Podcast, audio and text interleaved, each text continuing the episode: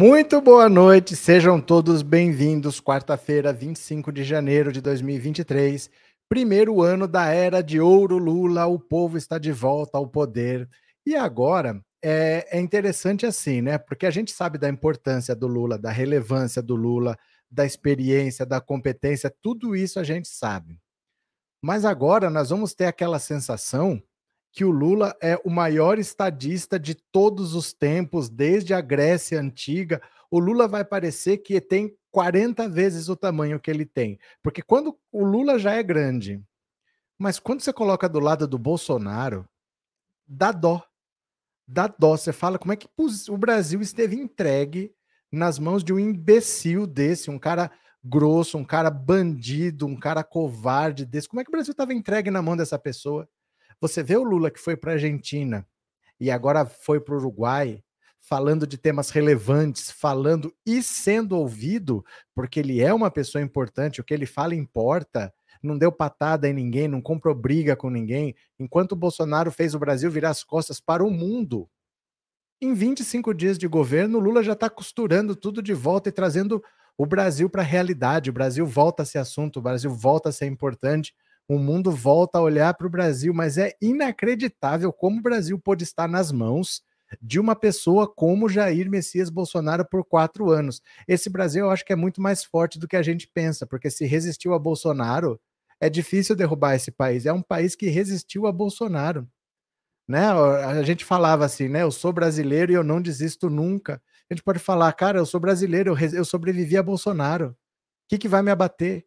Que, que vai me derrubar? Porque o Brasil está de pé, com quatro anos tendo uma besta quadrada dessa, corrupta, mal intencionada, querendo destruir o Brasil, querendo entregar o Brasil para os estrangeiros. E o Lula agora voltou com a habilidade dele, conversando, fechando acordos. Hoje ele deu um recado importante para a China, que nem estava lá, mas ele mandou o recado para a China que o Lula é desses. Mandou um recado para a União Europeia, que não estava lá, mas o Lula é desses. e mandou um recado para Michel Temer, que não estava lá, mas o Lula é desses. Com a China, o Uruguai está querendo assinar um acordo bilateral. O Uruguai sozinho quer fazer um acordo de comércio com a China. E o Lula é um dos artífices, uma das pessoas que deu importância para o Mercosul, que fortaleceu o Mercosul, e foi uma das pessoas que trouxe um pouco da China para o mundo porque 20 anos atrás foi o, o, surgimento da China como potência mundial. E o Lula foi lá, vamos fazer os BRICS aqui, vamos conversar com Rússia, com a Índia, deixa os Estados Unidos e a Europa de lá, vamos juntar nós aqui. Agora ele está vendo que o Uruguai está querendo ir sozinho negociar com a China e não em bloco. Então ele está falando assim: não, não faz isso. Vamos junto, então, vamos em bloco, porque se você, que tem 3 milhões de habitantes, for querer negociar com a China, que é muito maior do que você, o acordo vai ser favorável para a China, obviamente. Em bloco, nós temos mais força, nós vamos conseguir condições melhores, nós temos mais a oferecer. E está convencendo o Uruguai a não fazer um acordo unilateral que poderia implodir o Mercosul. Ao mesmo tempo que ele dá um recado para a China de que assim não, não é assim que vai chegando e conversando, que ele está vendo e que ele está interferindo, que ele está falando em nome do bloco, ele mandou esse recado para a China, ele também mandou um recado para a União Europeia do ponto de vista que ele já sabe que foi importantíssimo a parceria da China, quando ele trouxe a China para o mundo, para o Mercosul, para os BRICS, e agora é para preciso dar um outro passo. Não podemos ter uma parceria só. Então ele vai querer reforçar os acordos comerciais com a União Europeia, aquele acordo que o Bolsonaro pegou pronto para assinar e não conseguiu assinar por causa de tudo que ele estava aprontando, tacando fogo na Amazônia, tudo a Europa recuou, agora ele quer assinar, ele quer fortalecer o comércio com a Europa, então ele já mandou um recado ao mesmo tempo para a China e para a Europa, porque o Lula é desses. Mas ele também aproveitou a oportunidade para de novo chamar o Michel Temer de golpista. Eu acho que nesse um mês que o Lula é presidente, já é a terceira vez que ele se refere ao Michel Temer como golpista e ao impeachment da Dilma como golpe. Se não me engano, já é a terceira vez que ele fala isso. E aí eu digo para vocês que assim, aprenda com quem sabe. Aprenda com o Lula. Não é, não é comigo, não, não é aprenda comigo. Eu estou aqui aprendendo com vocês todos os dias. Estamos no mesmo barco, estamos aprendendo junto. Mas aprenda com quem sabe. Porque vocês lembram que faltavam dois meses para a eleição? O Temer deu uma entrevista e falou: a Dilma é uma senhora honestíssima, e ela deu um esporro, escreveu uma carta chamando o Temer de golpista tal. Eu falei: a Dilma está errada. A Dilma está errada. Foi o dia que eu mais perdi seguidor aqui nesse canal. De um dia para o outro, acho que umas 3 mil pessoas deixaram de acompanhar o canal. Falei com todas as letras: a Dilma está errada. Não porque o Temer não é golpista, mas porque o Lula está querendo fazer um acordo com o MDB para Simone Tebet desistir. E ele falou: Eu quero conversar com o Michel Temer, eu quero conversar com a Simone Tebet, com o Baleia Rossi, que é o presidente do MDB, eu converso com quem for. Eu quero que ela desista, que eu quero vencer essa eleição, matar logo no primeiro turno, cortar o mal pela raiz, né? Então o Lula não ia chamar o Michel Temer de golpista, não porque ele não achasse.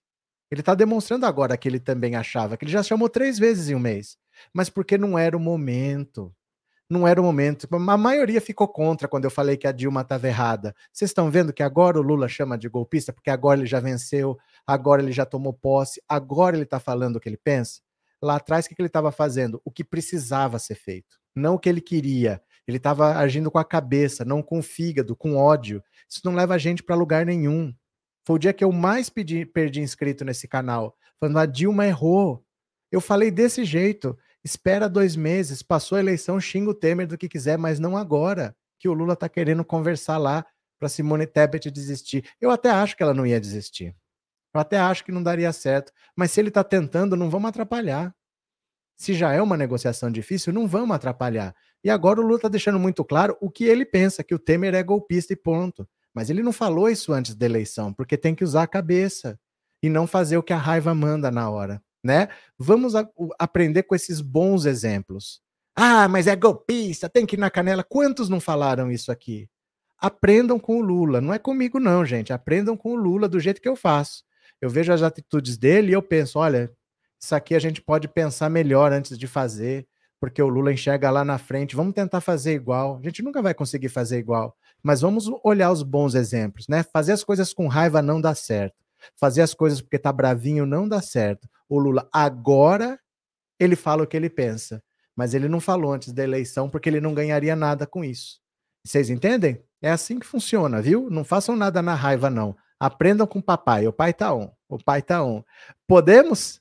Podemos? Eu vou compartilhar a tela. Daqui a pouco eu vou fazer uma pergunta para vocês responderem no WhatsApp. Bora, vem aqui comigo. Lula diz que herdou Brasil semidestruído e chama Temer de golpista. O golpe tá aí. Aí, agora pode, agora passou a eleição, agora é o momento, agora o Lula está descendo a lenha no Temer. O presidente Luiz Inácio Lula da Silva criticou o ex-presidente Jair Bolsonaro nesta quarta, após reunião com o presidente Luiz Lacalle Pou, do Uruguai, o chefe do executivo citou ter herdado o Brasil semi-destruído, com cenário de fome, e caracterizou o ex-presidente Michel Temer de golpista, afirmando que ambos os ex-chefes do executivo contribuíram para o desmonte das políticas sociais. Estamos vivendo uma década diferente. Eu herdei um país semi-destruído.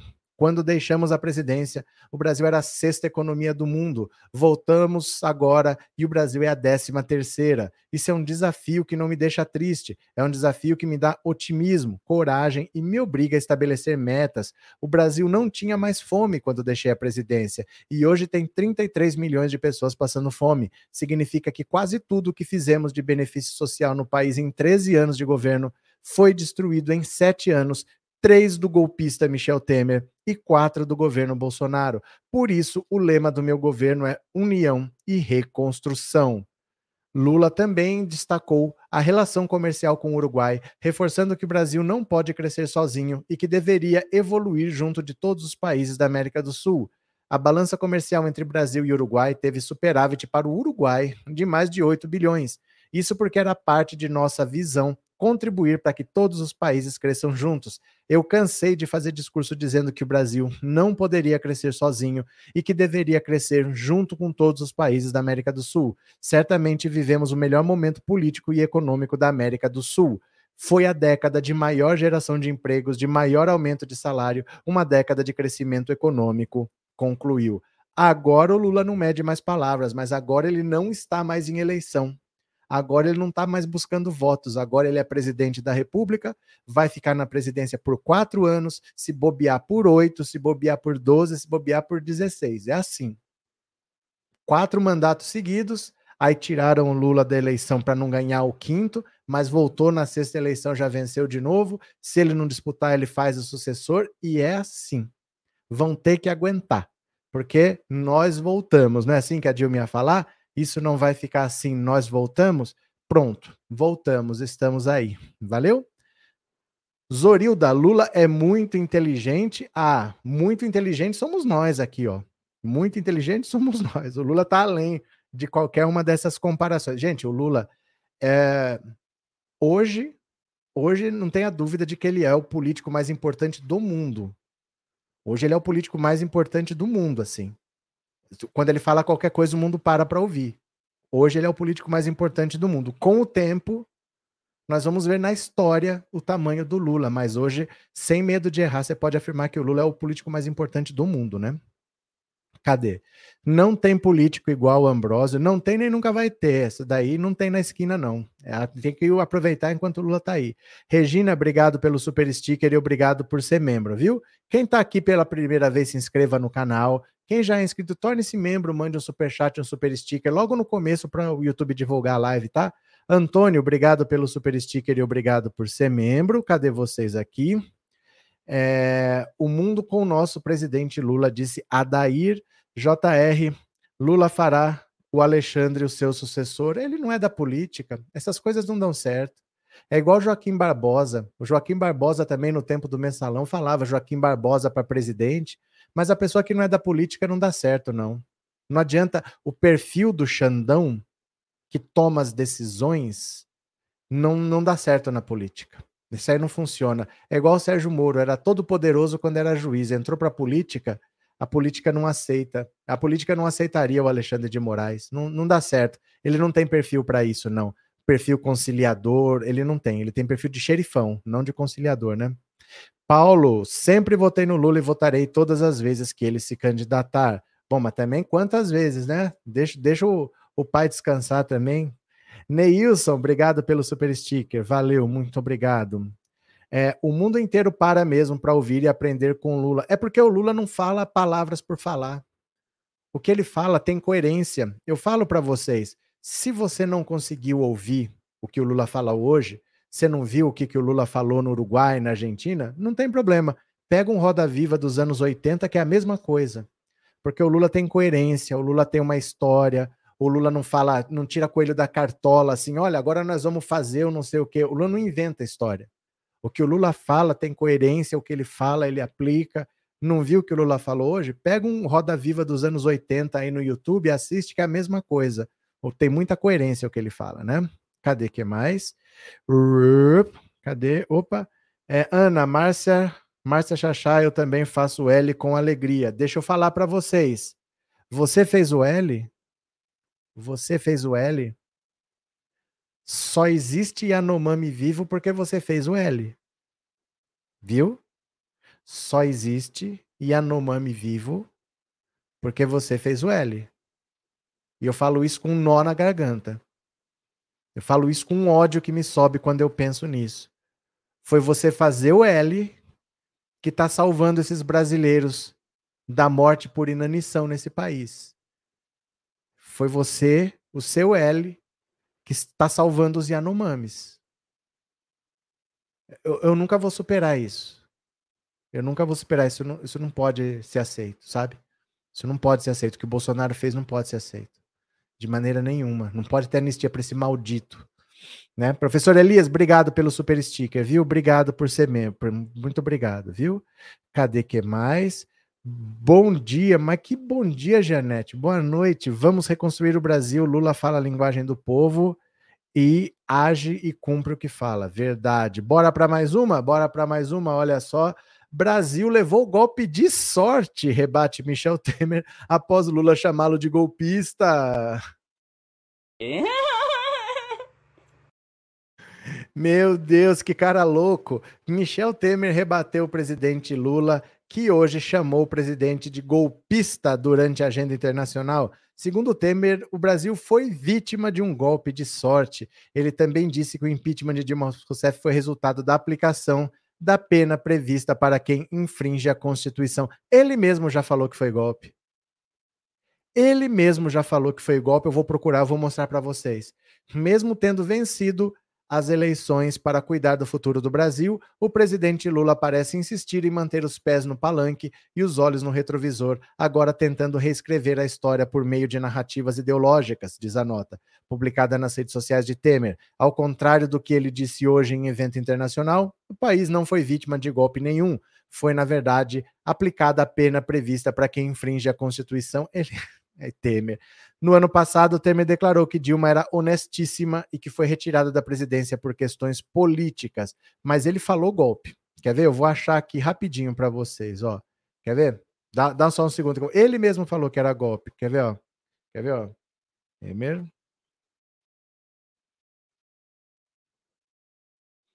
É.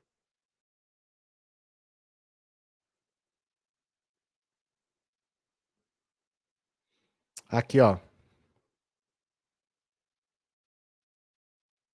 Deixa eu mostrar aqui para vocês. Eu não posso mostrar a imagem, porque é de uma TV, tem direito autoral, mas ele mesmo falou que foi golpe. Presta atenção aqui, ó. ó. Vamos ver juntos aqui, vocês vão me dizer. Ó. Presta atenção. Tá aqui, né? Eu vou tirar um pouquinho assim, ó, só para não mostrar a imagem toda para não ficar o direito autoral, tá? Ó. E a todos que eu tive muito gosto em ser presidente da República. Eu não almejei jamais isso. De vez em quando eh, diziam, ah, o Temer é golpista, aliás, ouvindo uma breve referência de que eu teria apoiado a ideia eh, do golpe, né? e diferentemente até, quero esclarecer. De novo? Breve referência de que eu teria apoiado a ideia eh, do golpe. Né? De novo? Temer é golpista, aliás, ouvindo uma breve referência. Ó. Oh de que eu teria apoiado a ideia é, do golpe. Né? De... Não, ele não falou que eu teria apoiado a ideia do impeachment. Ele falou que eu teria apoiado a ideia do golpe. Ele mesmo falou que foi golpe. Ele não consegue não falar que foi golpe. Ele sabe que foi golpe. Ele devia deixar isso para lá e levar numa boa, porque foi golpe mesmo, né? É, Patrícia, muitos de nós que fizemos o L de forma escondida também contribuímos para o papai Lula ganhar os nossos votos. Claro, Claro, fazer o L que eu falo não é sair na rua fazendo L, não. É ir lá e votar. Teve gente que a Polícia Federal parou o caminhão, o cara foi votar a pé. Esse cara tá salvando a vida dos Yanomamis, né? Teve gente lá no sul do país que você era ameaçado. Teve gente que tomou tiro em casa. Teve gente que estava com adesivo no carro e teve um bolsonarista que bateu na traseira. De tudo aconteceu. Mas cada voto ajudou a salvar a vida de Yanomami, né? Cadê? É, boa noite, companheiros da live. Haverá um dia onde o Brasil conhecerá Lula com respeito e o valor de um grande humanista Lula, Prêmio Nobel da Paz, disse Walter. Sei lá se o Brasil um dia vai ganhar Prêmio Nobel, viu? Tem coisas que eu acho que nunca vão acontecer. Quem sabe? Vamos ver. Continuemos.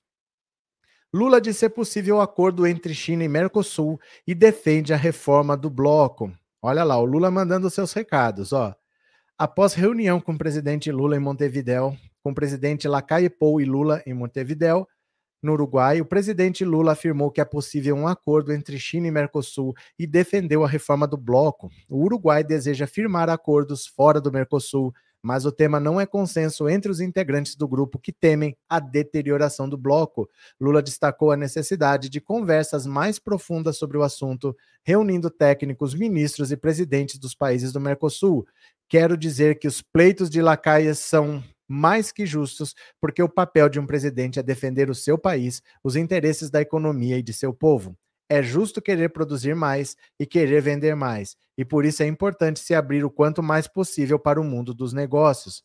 Quero dizer que, em relação à chamada inovação ou renovação do Mercosul, estamos totalmente de acordo. O que mais precisamos fazer para modernizar o Mercosul queremos sentar à mesa com os nossos técnicos, depois com os nossos ministros e finalmente com os presidentes, para que a gente possa renovar aquilo que for necessário inovar. Lacaille também defendeu a negociação com a China e pediu um Mercosul aberto ao mundo. Não brigamos, simplesmente marcamos algumas diferenças sobre os, sobre os pontos que queremos para avançar principalmente entre os dois países com membros do Mercosul. O Uruguai precisa se abrir ao mundo e fazer isso junto com o Mercosul. Lula disse ainda que o Mercosul vai negociar um acordo com a China após concluir o pacto com a União Europeia. Disse a Lacai e meus ministros que vamos intensificar as discussões com a União Europeia e vamos firmar um acordo para que a gente possa discutir apenas com um possível acordo entre China e Mercosul. Eu acho que é possível o Brasil ter um grande superávit com a China.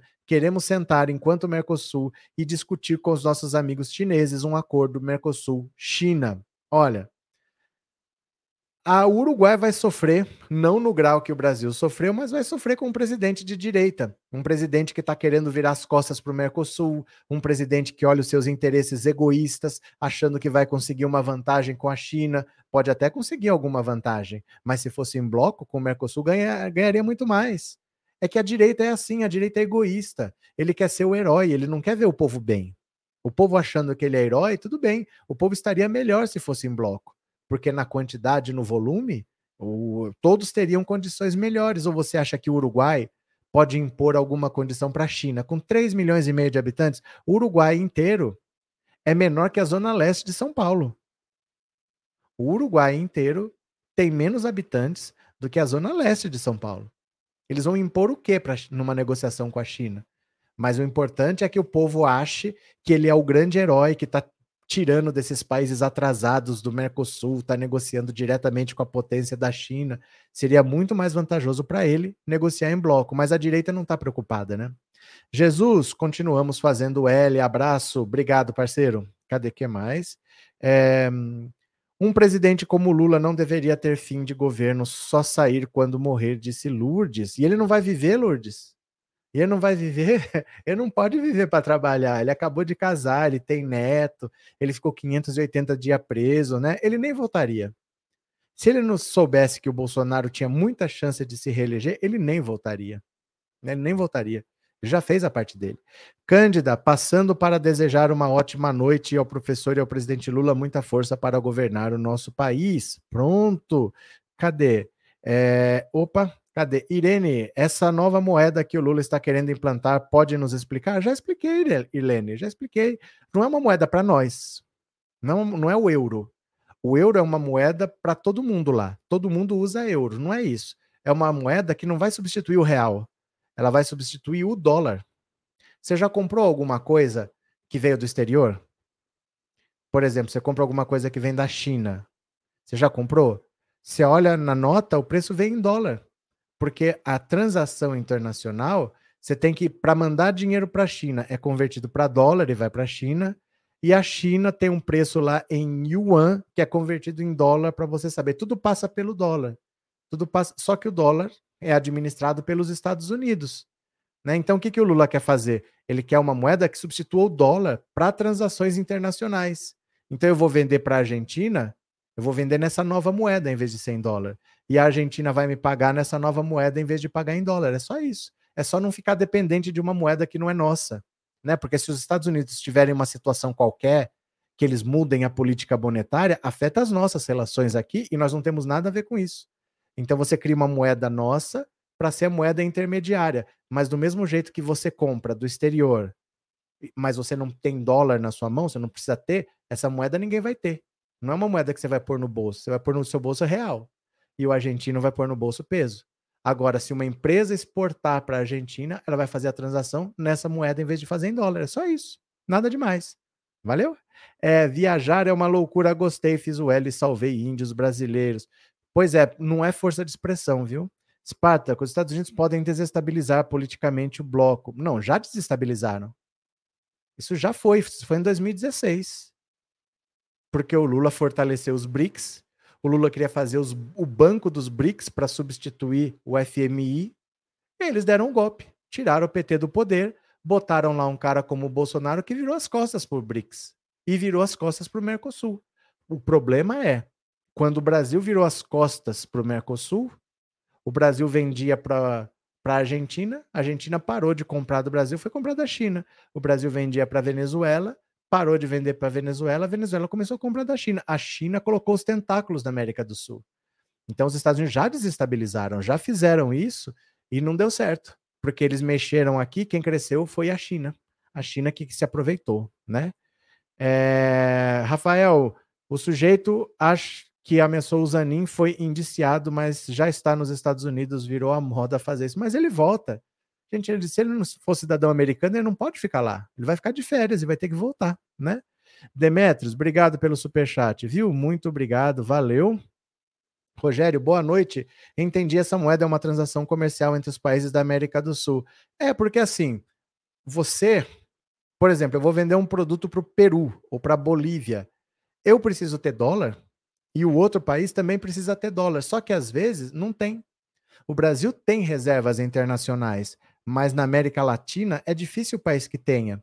Então eu tenho real, o outro país tem a moeda dele, eu quero vender, o outro quer comprar, mas a gente não consegue fazer a transação porque às vezes não tem dólar. Você entende? Um monte de comércio trava porque falta dólar. Mas por que eu preciso de dólar? Por que eu preciso de dólar? Se eu vou usar uma moeda intermediária, não precisa ser dólar. A gente pode criar uma moeda intermediária. É isso que o Lula quer fazer, né? Que a gente não dependa, né? É, mas como conter uma investida dos Estados Unidos? Não, não dá para falar isso antes. Porque depende do que eles vão fazer. Mas a vida é assim, meu caro. Você não tem que se preocupar com isso, porque a vida é assim. Ninguém vai ficar olhando você se dar bem lá e vai deixar. Sempre vai ter interesse. A vida é assim. Isso faz parte da vida. É lutar, é buscar uma posição melhor, é não ter todos os ovos na mesma cesta. Então não é só o Mercosul, não é só a China, não é só a União Europeia, não é só os Estados Unidos, é colocar um pouco para lá, para cá e ser participativo. Mas você só sabe o que fazer se você souber o que eles estão fazendo. Ah, não existe paz. Não existe paz. Sempre alguém quer te derrubar. A vida é assim. No seu trabalho, alguém não quer a sua vaga?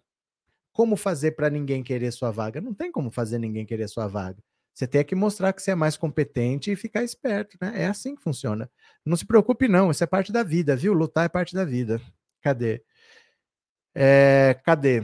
Leontina, boa noite, professor, e a todos. Boa noite, Leontina. É, Leontina, eu também quero Lula de novo em 2026. Ninguém sabe. Ninguém sabe. Esse mandato nem começou. Vamos ver como é que ele chega até o final do ano. Vamos ver até onde a gente vai, né? A AGU diz que governo Bolsonaro abandonou povos indígenas à própria sorte. Não sou eu, não é você, é a AGU, é a Advocacia Geral da União.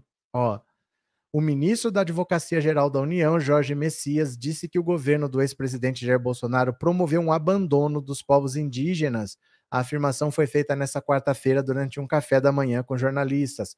Bolsonaro fez as críticas após anunciar a recém-criada Procuradoria Nacional de Defesa do Clima e do Meio Ambiente, que ficará sob comando do ex-chefe do IBAMA, Maria, da ex-chefe do IBAMA, Mariana Barbosa Cirne, além da atuação na secretaria, haverá a criação de um grupo especial de trabalho para reforçar a atuação da causa indígena. A doutora Mariana Cirne vai conduzir a criação de um grupo especial da casa constituído por procuradores do Brasil inteiro voltados para a proteção e a defesa dos povos indígenas, não só os Yanomami, mas dos povos indígenas do Brasil inteiro. Os indígenas foram abandonados à própria sorte, a verdade é essa. Havia um projeto no governo anterior de omissão Aí, se deliberado ou não, as investigações vão levar ao desfecho. O ministro Dino já abriu investigação policial a esse respeito.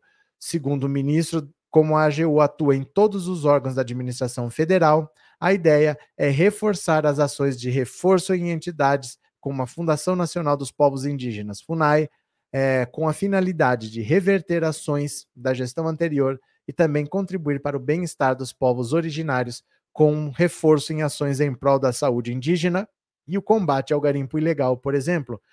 No governo do presidente Lula, nós temos o compromisso constitucional de amparar os indígenas e vamos fazer. A AGU já tem atuação destacada, que será por nós reforçada na FUNAI e demais órgãos de Estado que respondem diretamente aos povos indígenas. Nas áreas da saúde indígena, tem a questão da mineração ilegal. A nossa presença em toda a administração federal, em ministérios, autarquias e fundações, nos dá essa condição e nós vamos atuar em favor dos povos indígenas. Olha, não tem o que fazer. A situação que o Bolsonaro deixou é crime, é crime contra a humanidade, e a partir de agora, é... a situação internacionalmente para o Bolsonaro é muito difícil. É muito difícil algum país aceitar, porque ele é considerado um criminoso por dois motivos diferentes. Os Estados Unidos acham que ele é o líder de uma organização terrorista nazista, a verdade é essa, é o que o FBI está investigando, se ele comandou o terrorismo em Brasília a partir de solo americano. E por outro lado, ele é visto como um criminoso internacional por cometer um crime contra a humanidade, um genocídio de povos originários. A situação dele é muito difícil, muito delicada, ele vai ter que voltar e ele já está planejando ficar doente, fazer uma cirurgia para dar tempo dos advogados tentarem reverter um eventual pedido de prisão dele, né? Bora!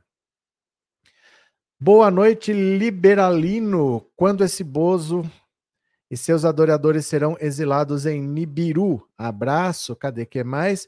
Maria Margarete, boa noite, amigos. Margarete de Borda da Mata, presente e joinha dado. Pronto, muito obrigado também. Cadê que mais? É, Lourdes, obrigado pelo super sticker, viu? Muito obrigado pela contribuição.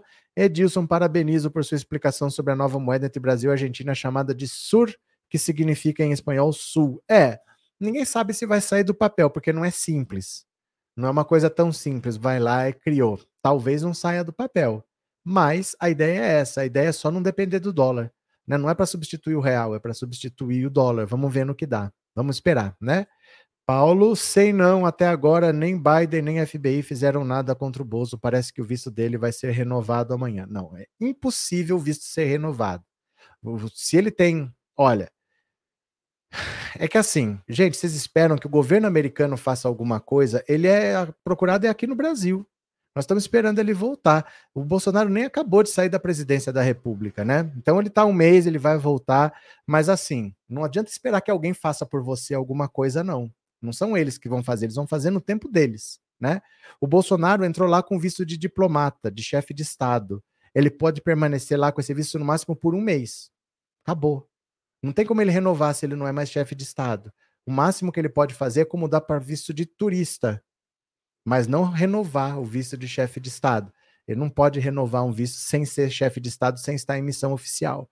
Eneida, obrigado pelo super sticker, viu? Muito obrigado. Bora Bolsonaro foi alertado sobre o risco de dano irreparável ao povo Yanomami.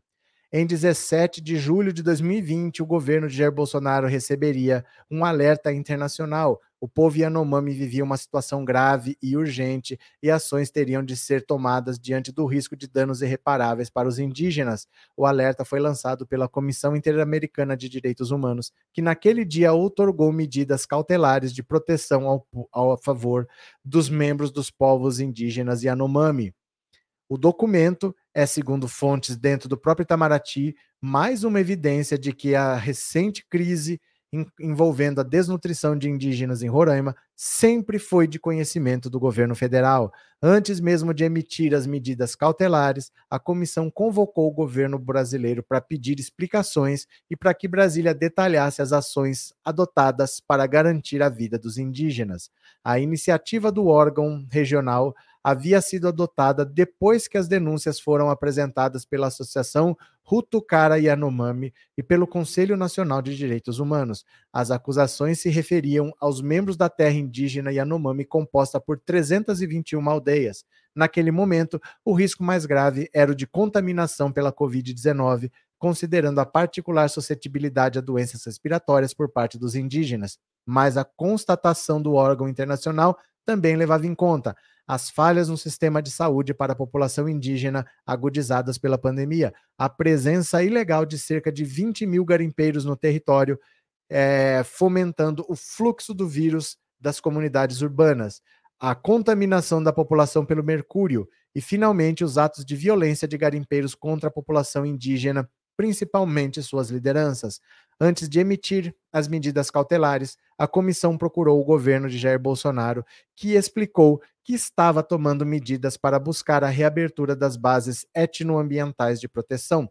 Também foram fornecidas informações sobre o suposto apoio à alimentação e à saúde que estava sendo prestado e programado.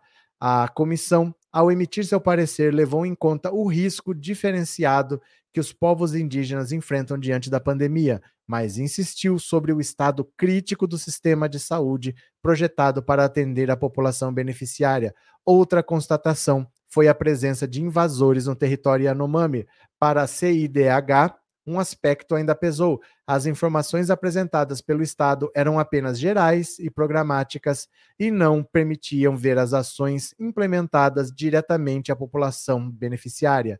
Diante da crise e da resposta insuficiente por parte do governo, a comissão solicitou ao Brasil que adotasse as medidas necessárias para proteger os direitos à saúde, à vida e à integridade pessoal dos membros do povo indígena Yanomami e Yekuanas.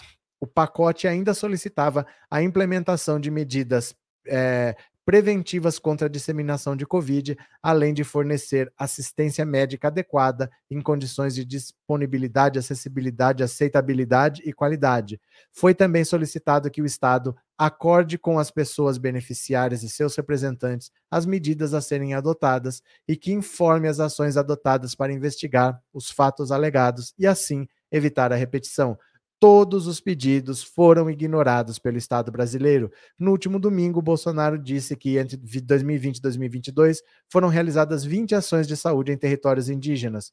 Os cuidados com a saúde indígena são uma prioridade do governo federal. De 2019 a novembro de 2022, o Ministério da Saúde prestou mais de 53 milhões de atendimentos em atenção básica aos povos tradicionais, conforme dados do Subsistema de Atenção à Saúde Indígena do SUS, o SACISUS disse ele em seu canal do Telegram em resposta às críticas do presidente Lula.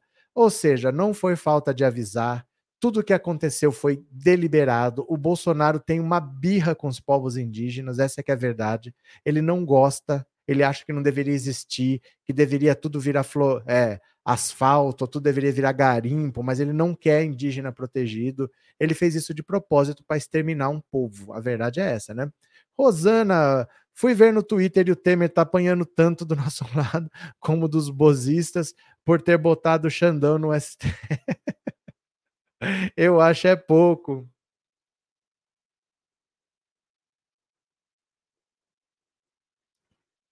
Eu acho é muito pouco. Obrigado por avisar, Rosana. Valeu. Dida, tem sempre duplo sentido ou às vezes é bem do lado de lá, Márcia. Que aconteceu? A, Morielo Luiz, viva o nosso presidente Lula. Pronto. Cadê quem mais? Ramão, boa noite a todos. Boa noite. Paulo, fico triste com o discurso do gado contra o povo Yanomami, justificando que são venezuelanos para negar ajuda humanitária. Mas eles são assim. Eles são canalhas, eles não prestam, eles são a favor. Ah, perdi a eleição. Eles são a favor de guerra civil. Eles são a favor de que o exército mate pessoas. Porque quando você pede uma intervenção militar, o exército tem arma, ele não sai para distribuir rosas. Se alguém for opositor, o exército vai matar. O treinamento do exército é esse. Eles não ligam. Eles querem a vontadezinha deles, o capricho deles respeitado. É gente que não presta, é gente que é canalha mesmo. Não me surpreende. Me deixa indignado, mas não me surpreende, né? Sandra, a situação dos Yanomamis dá muita revolta. Dá muita revolta porque é, não há justificativa. Não há como justificar isso daí, né? José Francisco, obrigado pelo super sticker, viu? Muito obrigado. Valeu. Cadê quem mais? Real, cadê aqui? José Edmilson, Bolsonaro exterminador do futuro indígena. Quem mais? Demétrios, ele foi alertado, mas ele já sabia desde o princípio. Não foi falta de conhecimento, foi falta de humanidade, com certeza. Eu vou mostrar para vocês aqui o apelo, que não é de agora. Isso eu acho que é até de antes do governo Bolsonaro, mas é um apelo comovente de uma de uma indígena por socorro. Não é de hoje que eles pedem socorro, mas eles sempre são ignorados e não ia ser o governo Bolsonaro que ia socorrer. Eu postei no Instagram, eu até já mostrei aqui, mas eu quero que vocês vejam de novo para vocês verem a situação desses povos que não têm culpa de estarem é, em cima de uma de terra, terra é sempre valiosa, ou que tenha algum algo no subsolo, né? Não é culpa deles estar ali, mas a terra é deles, ponto final. Tá no Instagram, coloca o seu celular em cima desse código QR e vamos ver aqui, ó. Vamos ver aqui? Olha, deixa eu ver aqui. Bora. Presta atenção no depoimento dessa senhora indígena. Olha o que, que ela fala, qual que é a situação deles, olha. Resultado, se queríamos deixar nossa terra sagrada, Yanderu Marangatu, esse que está ali, É só esse que para vocês é montanha, uma serra, para nós é sagrado. E hoje nós estamos, somos perseguidos, nós somos discriminados, nós somos mortos, assassinados. Já passa de 300 pessoas, Guarani Kaiowá, líderes indígenas assassinados. Nós mulheres somos violentados pelos pistoleiros, somos mortos e jogados. E passa na imprensa dizendo que nós foi achado na beira da estrada, como se nós fôssemos mortos na beira da estrada como animal. Mas nós, nós somos mortos pela nossa terra, dos caciques que estavam junto com nós. Hoje está tudo assassinado, estão mortos e nenhum foi para a justiça. Nós não somos o mal, porque nós só fôssemos o mal. Já tinha muitos latifundiários mortos. Nós não somos esse aqui. Essa arma aqui não é arma, é utensílio para a gente matar o tatu para a gente comer. Não é para a gente usar contra não indígena. Nós estamos aqui hoje de luto, na luta, triste, demarcando nossa terra. Essa terra aqui é nossa. Essa terra aqui, nós estamos demarcando com nosso sangue. Nós somos humanos, fazemos parte do Mato Grosso do Sul, fazemos parte do Brasil. Nós somos originários dessa terra. Nós queremos que a justiça seja feita aqui. Essa terra, Nhanderu, Marangatu, para nós é sagrado. É um lugar muito sagrado. É por isso que nós vamos morrer tudo aqui, mas nós não saímos daqui. Essa terra é Nós pedimos para Roseli, para latifundiária, por que, que fez isso com a gente? Não pode matar assim, atirar, atirar em nossos líderes. Se se diz gente civilizado, não pode fazer isso. Nós temos que conversar. Ai, meu povo, tudo isso não é para estar tá acontecendo, não é para estar tá acontecendo, mas não é por acaso. Não é por acaso. Há pelo menos 30 anos que o Bolsonaro odeia os povos indígenas. Dá uma olhada aqui, ó. Há pelo menos 30 anos, Bolsonaro odeia os povos indígenas. Ó, Bolsonaro se vingou dos Yanomamis. Dá uma olhada nesse texto aqui. Leiam aqui comigo, olha. Olha. Jair Bolsonaro vivia seu primeiro ano em Brasília. Primeiro ano, não agora, 2019, como deputado. Bolsonaro vivia seu primeiro ano em Brasília quando o governo Fernando Collor demarcou a terra Yanomami. Três dias depois, o jovem deputado subiu à tribuna para protestar. Essa área é a mais rica do país. Por que instituir uma reserva indígena lá? Em tom conspiratório, ele sustentou que os Yanomami seriam uma ameaça à segurança nacional. Da noite para o dia, poderiam iniciar um movimento separatista. A curto prazo, essa área poderá tornar-se independente e a perderemos definitivamente, fantasiou. Começava ali em novembro de 1991 sua cruzada contra a maior terra indígena da Amazônia. Bolsonaro tentou convencer o STF a derrubar a demarcação. Sem sucesso na corte, apresentou um projeto para anular o ato no Congresso. Amanhã se dirá aí que estamos massacrando os Yanomamis. Em nome dos direitos humanos, quem garante que as tropas estrangeiras não vão ocupar a Amazônia? discursou em 92. Em maio ao palavró, em meio ao palavrório, o deputado deixou escapar seu real objetivo: liberar a exploração predatória da floresta. Como o homem perdeu o paraíso através de uma maçã, os brasileiros vão perder o paraíso que é esse atual território. Não através de uma maçã, é lógico, mas através do nióbio, da cassiterita, do diamante. A Câmara arquivou a proposta, mas Bolsonaro insistiu em perseguir os Yanomamis. Ao longo de sete mandatos, ele testou diferentes argumentos para depreciar os indígenas. No governo Fernando Henrique, alegou que eles seriam fantoches de ONGs controladas pela Casa Branca na era Lula, trocou de inimigo imaginário e passou a atacar a China. A potência asiática estaria interessada em colonizar grandes espaços vazios nos confins da Amazônia. Vão lotar seus cargueiros e despejar esse excesso populacional. Em 1998, o deputado chamou o exército de incompetente por não ter aniquilado os povos originários. Competente sim foi a cavalaria norte-americana, que dizimou seus índios no passado e hoje em dia não tem esse problema em seu país. O plano de extermínio não prosperou, mas o capitão nunca se deu por vencido. Eleito presidente, ele desmontou a FUNAI incentivou o garimpo ilegal e deixou os Yanomamis morrerem de fome. Bolsonaro se vingou dos Yanomamis. Eu fico sem palavras, gente, de verdade, assim, eu fico sem palavras. Nunca imaginei passar por isso, nunca imaginei que alguém pudesse ser assim, nunca imaginei que é, ia ter tanta gente concordando com um cara como esse. Eu fico de verdade sem palavras, viu? Joaquim, será que o Carluxo não volta mais? Tem que voltar, gente. Ele não pode ficar num país que não é dele. Ele é obrigado a voltar.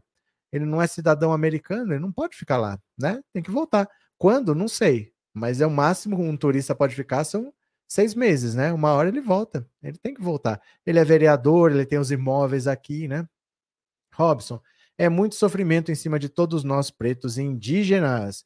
É, Márcia, só com pressão popular conseguiremos proteger esse povo brasileiro. Precisa participar mais ativamente das questões que nos envolvem.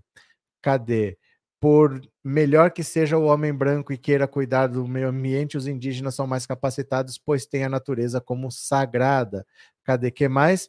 Irenilda, a prisão está aqui esperando por eles. Cícero, Pior que o Bolsonaro são os apoiadores de Bolsonaro. Soraya, é, Márcia, de todas as formas, o Coiso venceu, ele conseguiu destruir geral, o povo que gosta dele nunca vai voltar atrás. Seita, viu as palavras do professor Roberto. O que aconteceu, Soraya? O que, que, que eu fiz? O que, que eu fiz? Ana, e por, são eleitores, e o pior são eleitores de Bolsonaro que elegeram esse insano. Que mais? Jesus, os, o Pestilento sempre tratou a questão indígena como um obstáculo, sempre considerou os índios um problema, sempre, historicamente. Isso não é uma coisa de agora, isso é a tradição dele é, considerar eles um problema e o problema tem que ser eliminado. Na cabeça do Bolsonaro, o problema não é para ser resolvido, o problema tem que ser eliminado. Vamos lá no Twitter, vamos tentar bloquear as contas do Bolsonaro para que ele continue não continue propagando, incitando os apoiadores dele? Vamos lá? Ó, vamos lá para o Twitter, ó. Vamos escrever aqui comigo. Eu mando o link para vocês, vocês retweetam, né? Ó. Ó, mesmo fora do país, Bolsonaro continua instigando seus terroristas por suas redes sociais. O Brasil não terá paz enquanto ele puder destilar seu ódio online. É preciso bloquear as redes de Bolsonaro imediatamente. Entre na campanha compartilhando, compartilhando, eu sempre troco isso aqui, compartilhando Hashtag bloqueia Bolsonaro. Ó, mesmo fora do país, Bolsonaro continua instigando seus terroristas por suas redes sociais. O Brasil não terá paz enquanto ele puder destilar seu ódio online. É preciso bloquear as redes de Bolsonaro imediatamente, todas todas as redes de Bolsonaro imediatamente. Entre na campanha compartilhando a hashtag bloqueia Bolsonaro. Eu não sei se vocês estão reparando, mas cada dia eu digito um texto e sempre sobram nove caracteres. Vocês já repararam nisso? Aqui embaixo? Não sei o que acontece, que sempre sobram nove caracteres. Tá? Ó, bloqueia Bolsonaro, tudo junto, grudadinho, não pode ter espaço não, tá? Tweetou? Pronto. Vou mandar o link aqui para vocês, ó. Vou mandar o link. Você vai lá, você retuita, coloca hashtag bloqueia Bolsonaro, você comenta bloqueia Bolsonaro, você dá like, manda para quem você quiser, copia o texto do tweet, copia e cola, na, na página do político que você quiser, do artista que você quiser. Faça isso 20, 30, 50 vezes com pessoas diferentes para que as pessoas vejam e comecem a mandar para frente a hashtag bloqueia Bolsonaro, bloqueia Bolsonaro. Bolsonaro precisa perder suas redes sociais para não ficar incitando esse bando de patriota terrorista que ele tem. Vamos lá, né? Vamos tentar fazer a nossa parte. Vamos ver? É, Sônia, sim, é verdade, Bolsonaro alimenta a rede de ódio. Ele fica falando pelo Telegram para essa gente aí. Ele continua se comunicando, ele não pode ter essas redes sociais, né? Nós vamos continuar tendo crime aqui, vamos continuar tendo que resolver problema do Bolsonaro em vez de trabalhar e ir para frente. Vai lá, tá? Ajuda a compartilhar. Vamos para mais uma aqui, ó. Ministro da Justiça buscará sufocamento financeiro do carimpo ilegal, diz Flávio Dino. Ó, Olha só. O ministro da Justiça e Segurança Pública, Flávio Dino, afirmou que a sua pasta está atuando em favor do sufocamento financeiro das organizações que praticam o garimpo ilegal. Ele disse ter enviado nessa quarta-feira um ofício à AGU que destaca uma ação do STF que pode abrir caminhos para essa estratégia. Dino mencionou à AGU a ação direta de inconstitucionalidade 7273, apresentada ao STF em novembro do ano passado pelos partidos PSB e Rede. A peça questiona uma norma que permite a comercialização de ouro com base na presunção de boa-fé das informações prestadas pelos vendedores sobre a origem da mercadoria.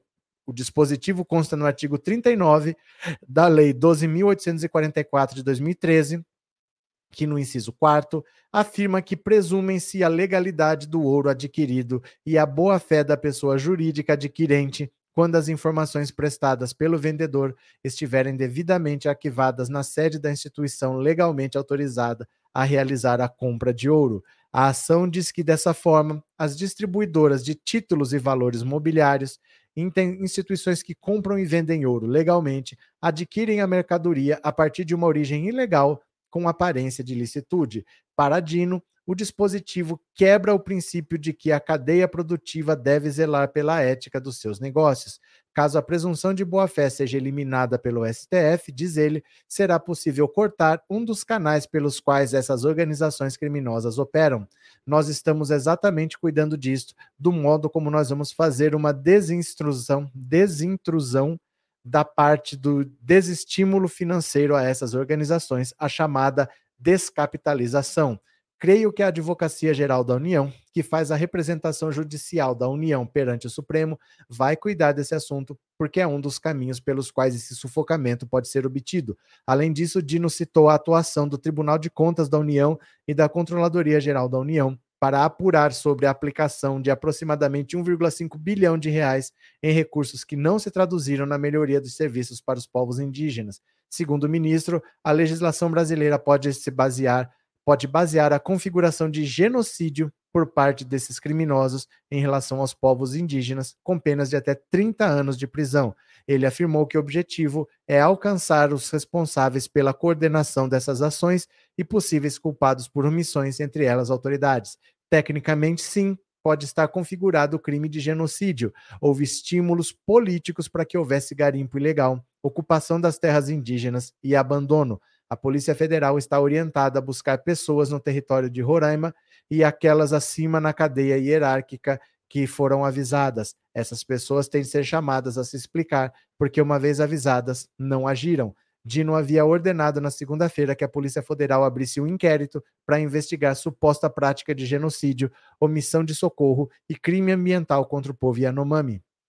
Da última sexta-feira, o presidente Lula editou um decreto que cria o Comitê de Coordenação Nacional para enfrentamento à, de, à desassistência sanitária a essa comunidade. Atualmente, mais de 30.400 habitantes vivem em território indígena Yanomami. Segundo o Ministério dos Povos Indígenas, 99 crianças Yanomami morreram em função do avanço do garimpo ilegal na região em 2022. As vítimas foram crianças entre 1 e 4 anos com desnutrição, pneumonia e diarreia. O que esse texto está falando é o seguinte: hoje o Brasil tem uma legislação muito frouxa com ouro, porque o ouro ele não tem marca, né? Se eu pegar, por exemplo, um monte de colar roubado e derreter, de onde que veio esse ouro? Ele não tem marca. Então ele é muito fácil dele ser levado daqui para lá, de lá para cá, de você dizer que assim, isso aqui não foi roubado, não, não é aquela joia que foi roubada, porque é só um metal derretido, né? Não é uma joia que está catalogada, é só um metal derretido. Então você precisa ter algum método para rastrear esse ouro. Você tem que ter uma origem desse ouro. Se eu estou vendendo ouro, eu tenho que ter comprado de alguém. Eu tenho que ter comprado de alguém. Não pode ser um ouro que apareceu. Você já viu?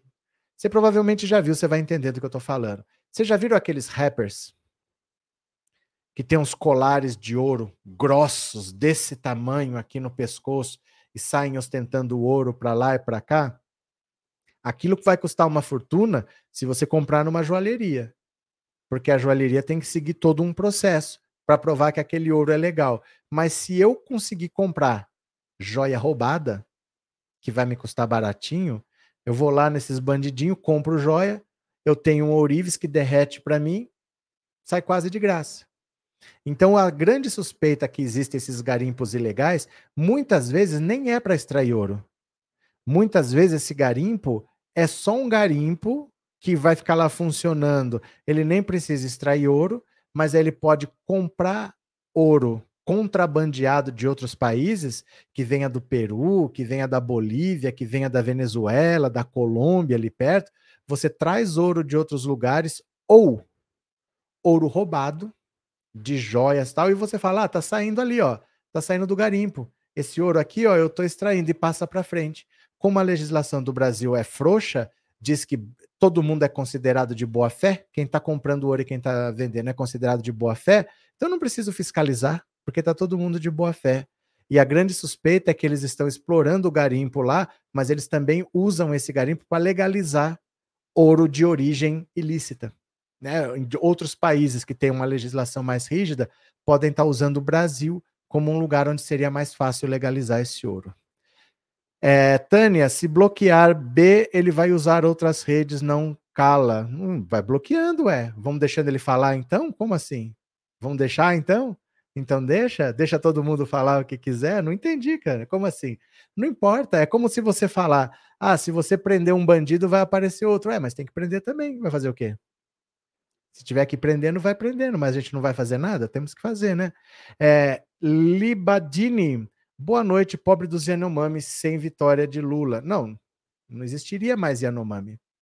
Não existiria mais Yanomami. O povo ia ser exterminado, são 30 mil pessoas. É só esperar o tempo passar, vão morrendo, vão morrendo, vai, o, o processo acelera, né? Porque é cada vez mais difícil você sobreviver num ambiente hostil em poucas pessoas. Poucas pessoas, se um não sair atrás de comida, já faz falta. Num grupo grande, mesmo que um esteja doente, o outro faz, né? Mas num grupo pequeno, ele vai ficando cada vez mais vulnerável e vai acelerando. Então, para que todos desapareçam, não é tão difícil. É pouca gente no fundo, né? João Santos, a, como é que é? A penação severa e multa pesada para quem cria ou compartilha fake news. Realmente não se educa uma sociedade pelo direito penal, mas há exceções e questão das fake news é uma delas. É porque ela é usada para levar as pessoas a cometer crimes, né? Foram as fake news que fizeram aquele povo invadir Brasília lá. Eles estavam acreditando que estavam fazendo um bem para o país, e estavam libertando o Brasil do comunismo. Eles foram convencidos a fazer aquilo lá ao longo dos anos, né?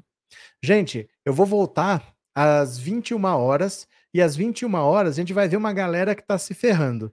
A Carla Zambelli foi denunciada na justiça por causa do bang bang dela. O Roberto Jefferson que pediu liberdade, o Xandão negou. O Sérgio Moro está delirando porque em 2026 ele já está projetando ser governador do Paraná. O Sérgio Moro está tá fora da casinha. E tem outras coisas que a gente vai falar. Vocês voltam? vocês voltam às 21 horas. Se você ficar aí paradinho, acabou a live, a live das 21 já aparece, você ativa o lembrete. Pode ser? Você já faz isso? Eu volto daqui a pouquinho, tá bom? Toma uma água, respira um pouco. Daqui a pouco tem mais, 21 horas. Clica aí, clica aí que vai aparecer na tela, viu? Já volto. Beijo, beijo.